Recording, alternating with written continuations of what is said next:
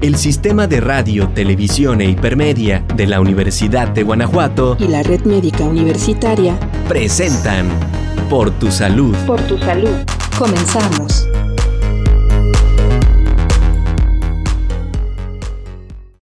Hola a todos, ¿cómo están? Bienvenidos nuevamente a Por tu Salud. Mi nombre es Bene Contreras de Red Médica Universitaria el día de hoy hablaremos de un tema muy importante llamado otitis.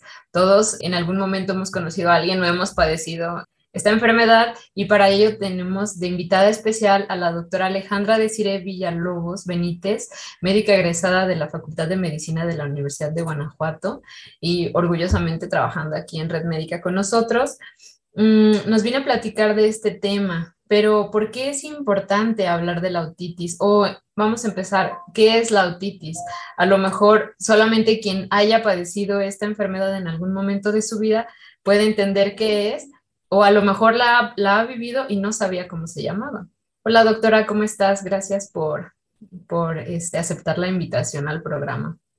Hola doctora Yanedi, muy bien, gracias. Listísima para hablar del tema de otitis que a muchas personas este, puede que o no se les haga tan importante o lo hayan vivido y lo hayan pasado así nada más como un problema normal, pero en realidad es muy importante. Así es. Eh, defínenos qué es la otitis.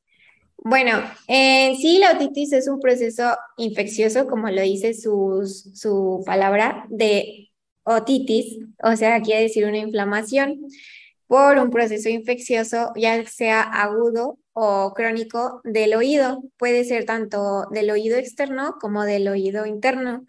Y este, muchas veces puede tener como una otorrea que es como que salga líquido del oído. En general, este, pues solo se afecta uno de los oídos, ya sea el izquierdo o el derecho, pero también puede ser los dos.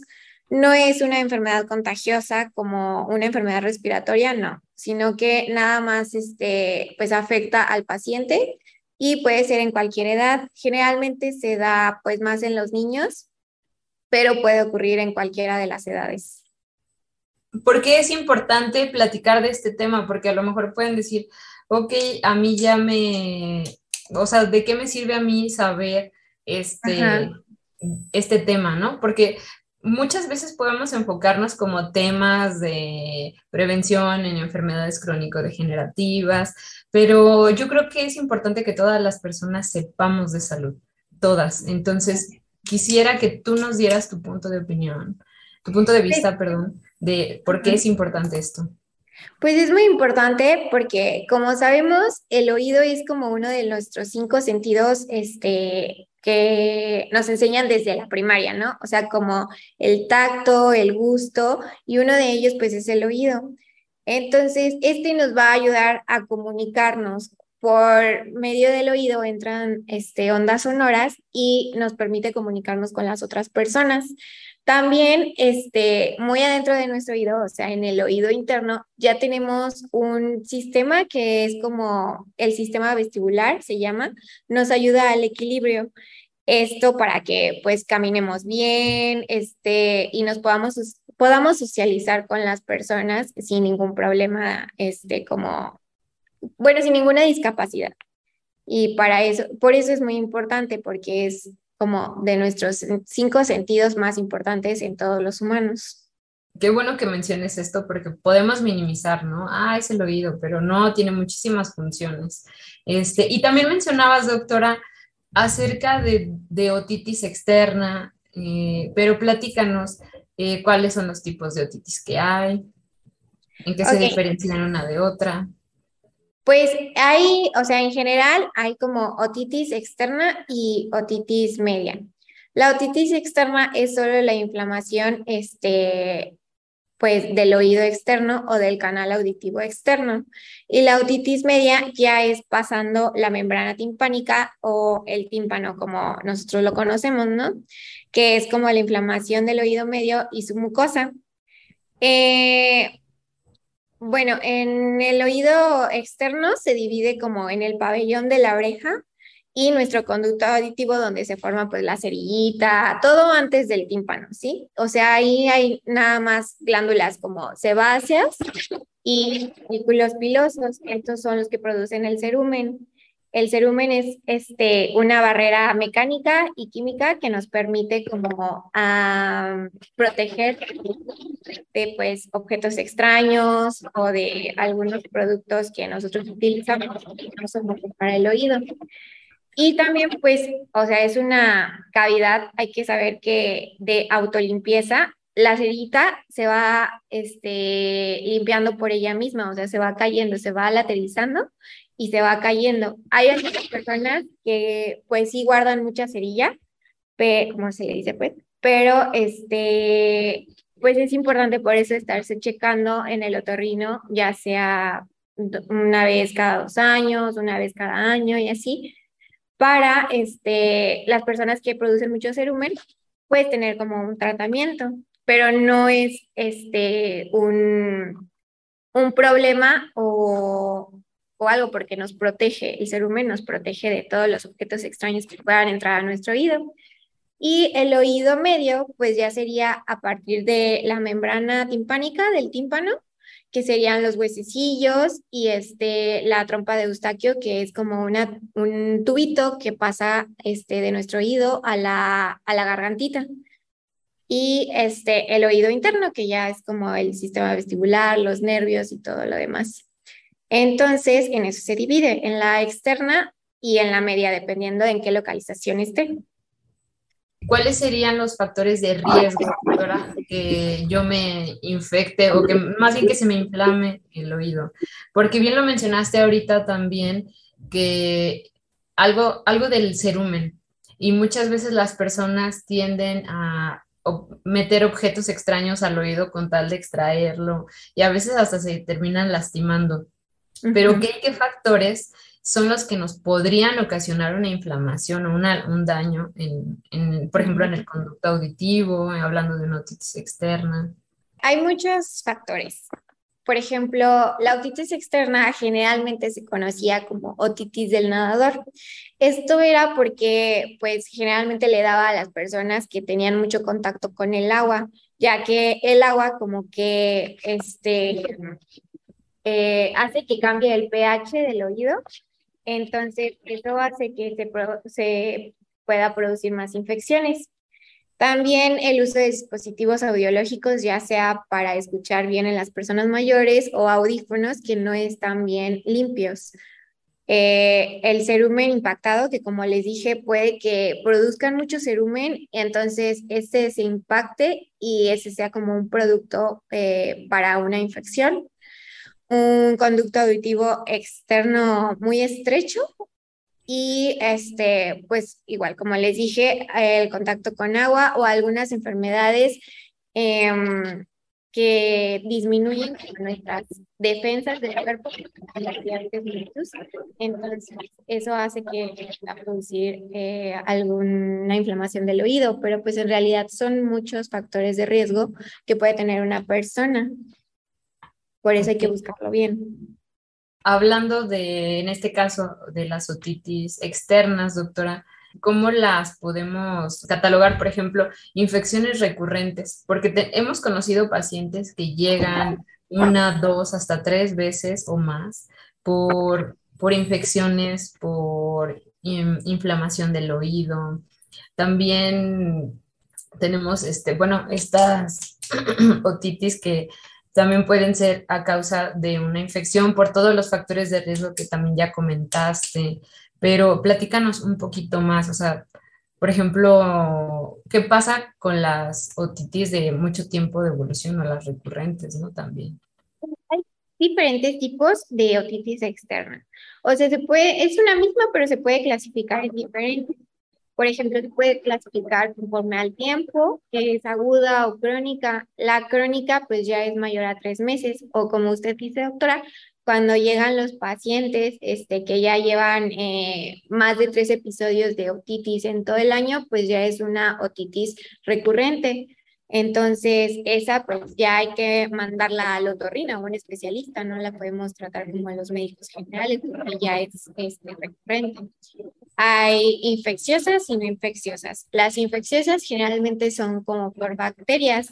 Las bacterias más comunes en una otitis externa es la pseudomonas por el agua o un Staphylococcus Estas son más comunes las bacterianas que las víricas.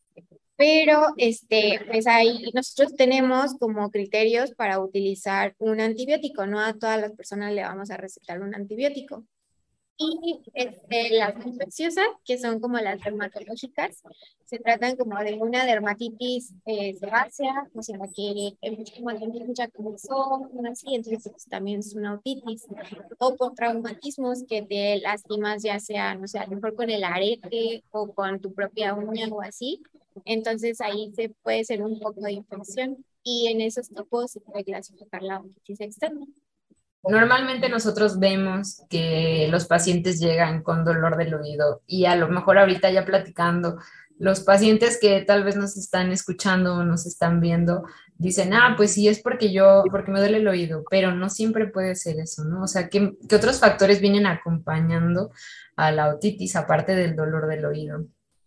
También otros síntomas que puede tener el paciente es como eh, el prurito, o sea, la quemazón en el oído. Eh, ahí nosotros conocemos como el signo del trago, que es como patoneumónico de la enfermedad, o sea, en, en la como ventanita de pielecita que tenemos eh, del oído externo, este, si la apretamos o tan solo la tocamos, le duele al paciente. También puede tener este, salida de líquido por el oído, pero esto no es necesario en la otitis externa, se da más en la otitis media, pero también puede pasar. O este, dolor de cabeza, fiebre, y así síntomas que pues, son generales, pero nos, nos guían hacia otitis ¿Y qué más eh, herramientas utilizas para hacer el diagnóstico, doctora? Tanto la clínica como los factores de riesgo que les acabo de decir son muy importantes. También puede ser la observación, que es una observación eh, pues directa, o sea, misma del oído, nada más como la inspección, ver si tiene como algún traumatismo, como les dije que podría ser una causa, ver si tiene dermatitis o tan solo si está inflamado, rojo o caliente, ¿no? El oído y este, una otoscopía que ya es utilizando un aparato especial para eh, observar el conducto externo del oído. Entonces, eso nos ayuda a ver si está inflamado y ya lo podemos ver como un conducto estrecho y que está como rojito. Y eso nos ayuda a. También, si ya son recurrentes, nosotros podemos solicitar un cultivo o en caso de complicación en el tratamiento, se solicita un cultivo para ver qué bacteria es la que está causando esta infección, pues ya podamos como tratarla.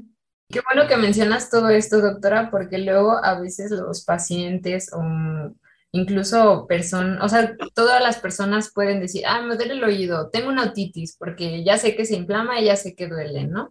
Y luego eh, está mucha esta tendencia de la automedicación o de que no terminó un tratamiento antibiótico de una terapia previa, lo estoy tomando sin el conocimiento adecuado y hasta podemos eh, perjudicar nuestra salud en lugar de ayudarnos, ¿no? Entonces, qué bueno que menciones esto y de entender de que, ok, me duele, pero ¿por qué? Entonces necesito ir a ver al médico, porque a lo mejor puede ser otra cosa, no nada más una, una infección. ¿Qué te parece si vamos a, a una pequeña pausa para escuchar los cinco puntos por tu salud y regresamos? Datos importantes por, tu, salud. Otitis la otitis es un proceso infeccioso agudo o crónico del oído, caracterizado por inflamación y en ocasiones presencia de líquido supurativo, que puede presentarse a cualquier edad. Existen dos tipos de otitis, la externa, que es la inflamación del canal auditivo, y la interna, que consiste en la inflamación del oído medio y la mucosa. La otitis externa suele asociarse a diversos factores tales como el uso de dispositivos audiológicos, utilizar prótesis otológicas, tener cerumen compactado, el contacto con el agua por tiempo prolongado e incluso sufrir diabetes mellitus. Esta enfermedad también puede ser infecciosa cuando se propaga por bacterias.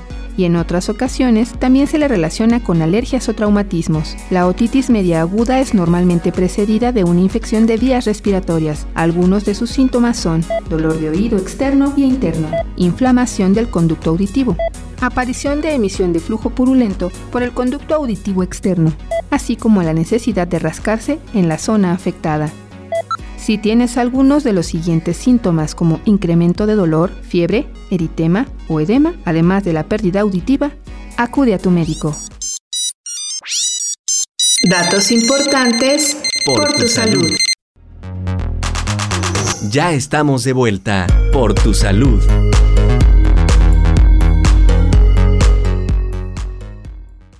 Ya estamos de regreso con la doctora Alejandra de Cire Villalobos, que viene a platicarnos del tema de otitis en general. ¿Por qué, ¿Por qué otitis en general? Porque, bueno, hay varios tipos, pero bueno, doctora, háblanos un poquito, ¿qué son los datos de alarma que los pacientes deben de, de, entender? Eh, ¿Cuándo volver a ir al médico o a urgencias? En todas las enfermedades, como dijo la doctora, debemos de dar los datos de alarma de si no funciona un tratamiento o si la persona se empieza a sentir peor aunque tenga el tratamiento. Aquí, por ejemplo, en la otitis eh, debe de ir mejorando de uno a dos días, pero si incrementa el dolor, si incrementa la pérdida auditiva, si tiene o empieza con fiebre, eritema, o sea, que se inflame, este, que se va rojito el oído, o que se vea más grande, hay que ir a urgencias o eh, de nuevo con el doctor con el que acudió para que éste la revise y le diera un tratamiento más adecuado o la mande a un especialista. Independientemente del tratamiento farmacológico que se le da, ¿qué es lo que también tú les recomiendas a tus pacientes como medidas generales? ¿Qué no hacer? ¿Qué hacer? Por ejemplo, de acuerdo a la limpieza, en cuanto a introducir objetos. Bueno, aquí, por ejemplo, el tratamiento este, eh, debe de ser solo por el doctor, ¿sí? La limpieza, si tiene un cerumen impactado, por ejemplo, o si tú sientes algo en el oído, solo debe de ser por el doctor, tú no te debes de manipular los oídos.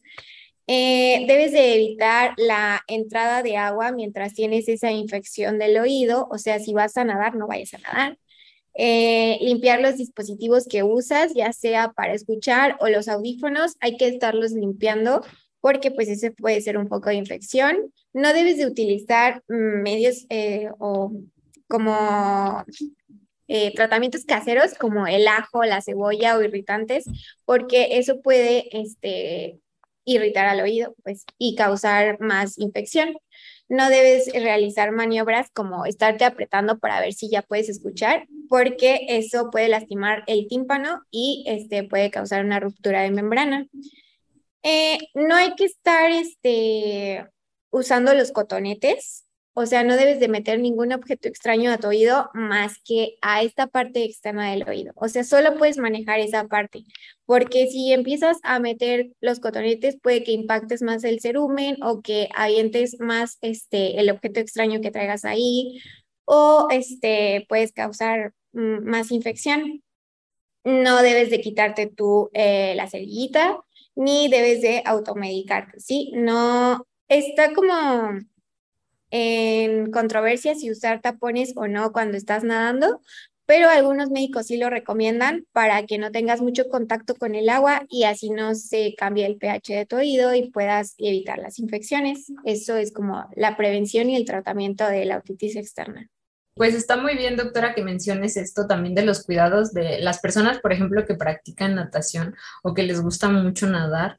Porque esto que pasa ya no los limitas a hacer la actividad, porque a veces puede haber personas que después de un cuadro doloroso digan, no vuelvo a nadar porque fue muy traumático, ¿no? Incluso. Pero qué bueno, porque hay medidas de cuidado para poder seguir haciendo las actividades normal. Y en cuanto a las infecciones bacterianas, doctora, quisiera que nos platiques un poquito porque también tienen ahí un papel muy importante en la, en la incidencia de este tipo de, de, enfermedades. De la otitis media, ya como les platiqué, es después de la membrana de timpánica, o sea, después del tímpano. Estas son más comunes en la edad infantil que en la edad adulta, pero este, pueden aparecer en cualquier edad. Em, son mm, más frecuentes las bacterianas, como acaba de decir la doctora Vianney, que las víricas, pero también hay este, unos criterios para utilizar los antibióticos. Como les dije, no a todas las personas les vamos a dar antibióticos. Y por ejemplo, en este caso, ¿cuál es el causante de estas infecciones, de, por ejemplo, de este tipo de las bacterianas? Porque bueno, ya hablaste de, de los tapones, de de, bueno, cuáles son los factores de riesgo con el oído externo. Pero, por ejemplo, que mencionas que este tipo de, por ejemplo, las otitis, media que otitis medias que se dan más común en la edad pediátrica, ¿cuáles serían los factores de riesgo? Porque un niño, pues, a veces no te puede referir si le duele el oído o, por ejemplo, si tiene un tapón o no escucha. Entonces, en este caso, ¿qué debemos de vigilar con los pequeños?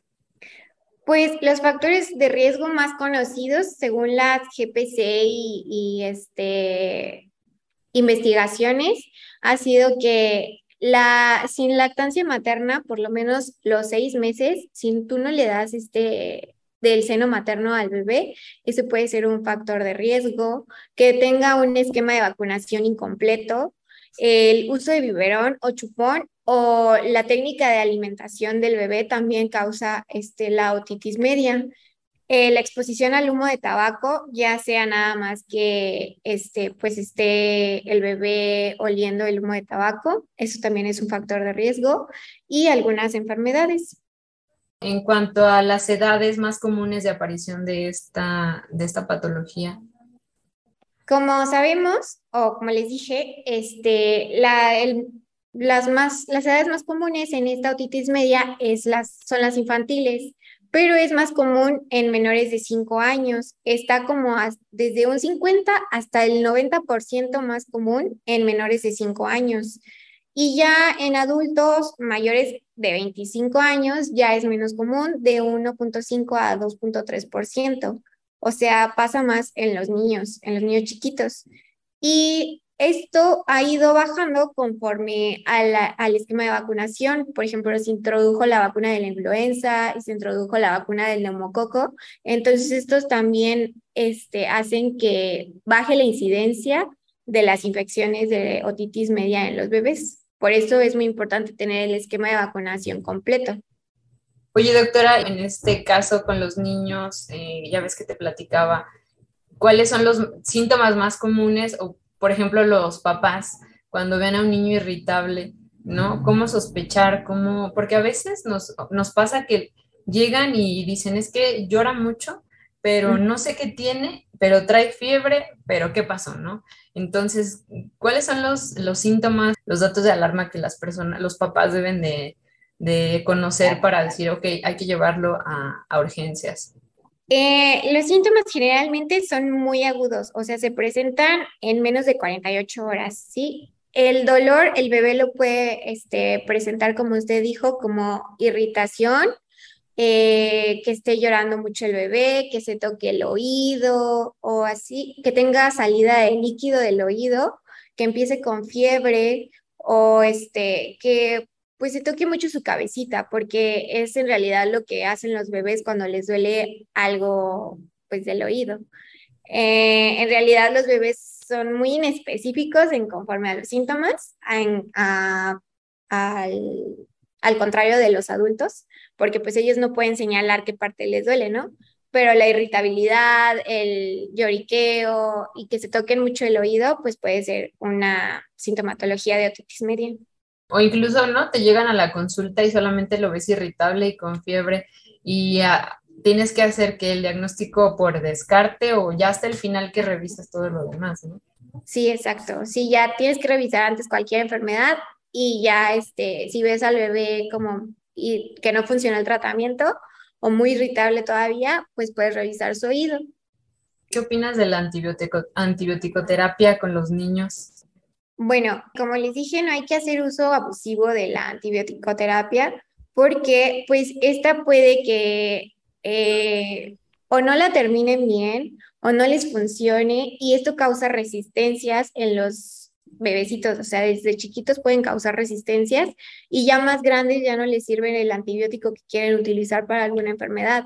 Entonces, por eso es un diagnóstico tanto de descarte y hay que estar muy atentos porque no debemos de usar antibióticos en los bebés este, si no cumple con nuestros criterios, por ejemplo, ese, que sea una otitis bilateral o nosotros tenemos como los criterios para recetar antibióticos y no causar una resistencia, porque pues eso afecta a otras enfermedades que él puede tener más adelante.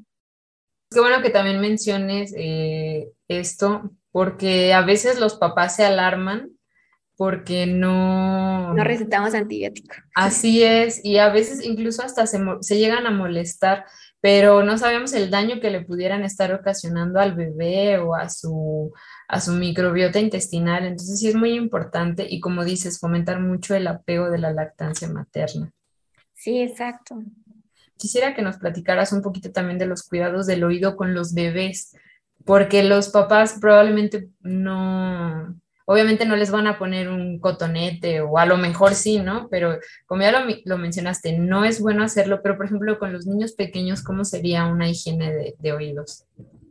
Bueno, en los niños pequeños es, este, de hecho a lo mejor puede ser hasta más fácil porque pues su, su oído externo, su conducto externo está muy chiquito, pues entonces Ahí no debes de manipular igual con cotonetes, no debes de meter ningún objeto extraño porque puedes lastimar el oído del bebé ya que está muy chiquito, ¿no? Este, debes de limpiar solo la parte, se llama como concha, o sea, solo la parte externa del oído del bebé. A lo mejor cuando él tiene como una infección o no puede como mantener su oído mucho en el agua, puedes utilizar un algodoncito con vaselina y taparle el oído mientras lo estás bañando, mientras este, está en contacto con el agua, para que este oído pues no tenga como un, un plus para un proceso de infección, ¿sí? O sea, eso sirve mucho. O sea, no debes de manipular casi igual que los adultos el oído. Y ya por último, doctora, quisiera nada más que platicaras el por qué mencionaste la técnica de alimentación correcta, porque a lo mejor muchas mamás pueden decir, pero ¿qué, ¿eso qué tiene que ver, no? Hay como la trompa de Eustaquio que les dije, que es un tubito que este, va desde el oído hasta la gargantita. Entonces, ese maneja la presión de nuestro oído. Y cuando das una alimentación inadecuada, o sea, en una posición inadecuada, puede que esta presión cambie y eso haga que haya menos movilidad del líquido que tenemos en nuestro oído o del aire. Entonces, eso puede provocar infecciones. Entonces, ¿por qué como detalles tan pequeños pueden ser muy importantes, no? Desde una pequeña técnica. Entonces, ahora sí nos podríamos contestar, ¿y por qué es importante que yo aprenda acerca de otitis? ¿Qué tiene que ver? Y aparte, como les dije, es de los cinco sentidos más este, importantes. Así es. Pues muchísimas gracias, doctora. Creo que ha sido muy buena charla, muy mm, fructífera para todas las personas que nos estén escuchando y que nos estén viendo. Muchas gracias por participar el día de hoy. Gracias a usted por invitarme. Mucho gusto. Muchas gracias, doctora. Bueno, y vamos a dejar aquí tus datos. Estuvimos con la doctora Alejandra Desiree Villalobos Benítez, médica egresada de la Facultad de Medicina de la Universidad de Guanajuato. Aquí dejamos su correo que es ad.villalobosbenítez.ugto.mx. Agradecemos, doctora, la charla el día de hoy y también agradecemos a todas las personas que nos están poniendo atención en la emisión de este programa por tu salud y los invitamos a ver la programación del sistema de radio, televisión e hipermedia de la Universidad de Guanajuato. Mi nombre es Vianney Contreras de Red Médica Universitaria y nos vemos a la próxima. Cuídense mucho. El Sistema de Radio, Televisión e Hipermedia de la Universidad de Guanajuato y la Red Médica Universitaria presentaron Por tu salud. Por tu salud. Gracias por sintonizarnos. Nos escuchamos en la siguiente emisión de Por tu salud. Por tu salud.